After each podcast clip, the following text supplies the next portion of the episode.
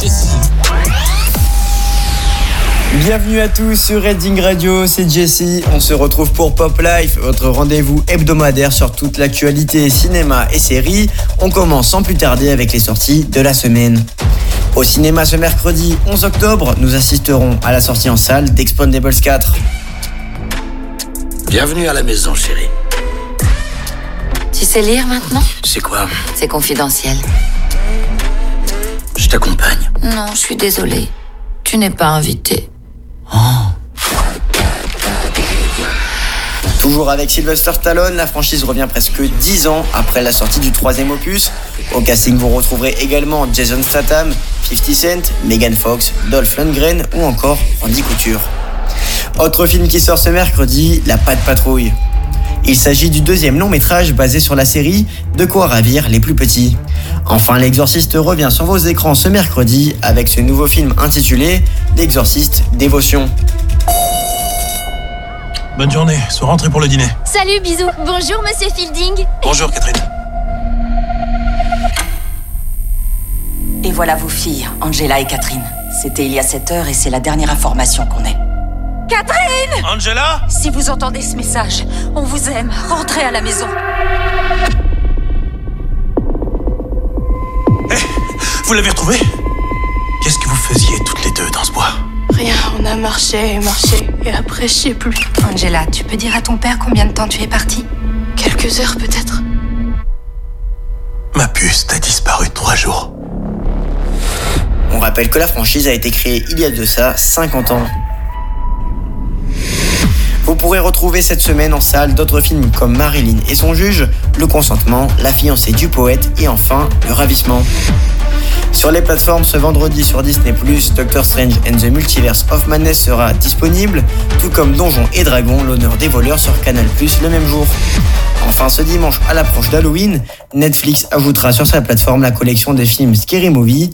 Beaucoup de bons films par ailleurs seront disponibles le même jour avec Chicken Run sur Netflix et The Holiday sur Prime Video. Côté série, Ahsoka c'est enfin fini.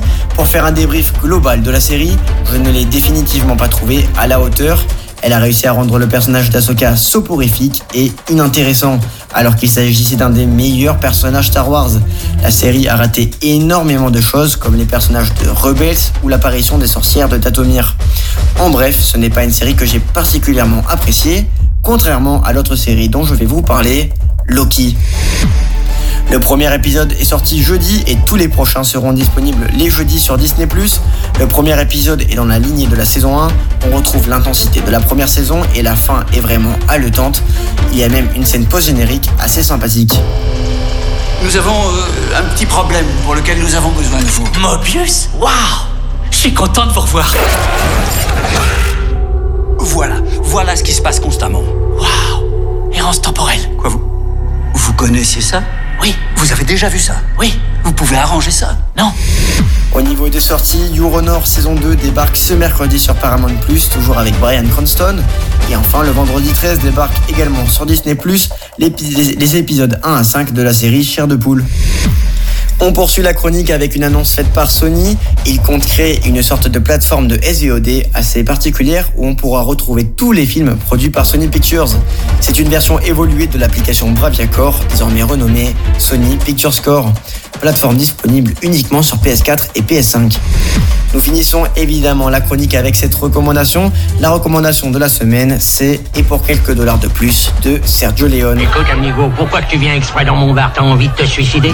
Disponible sur Prime Video grâce au Pass Warner, ce film est le deuxième de la trilogie du dollar avec Pour une poignée de dollars et le culte, le bon, la brute et le truand.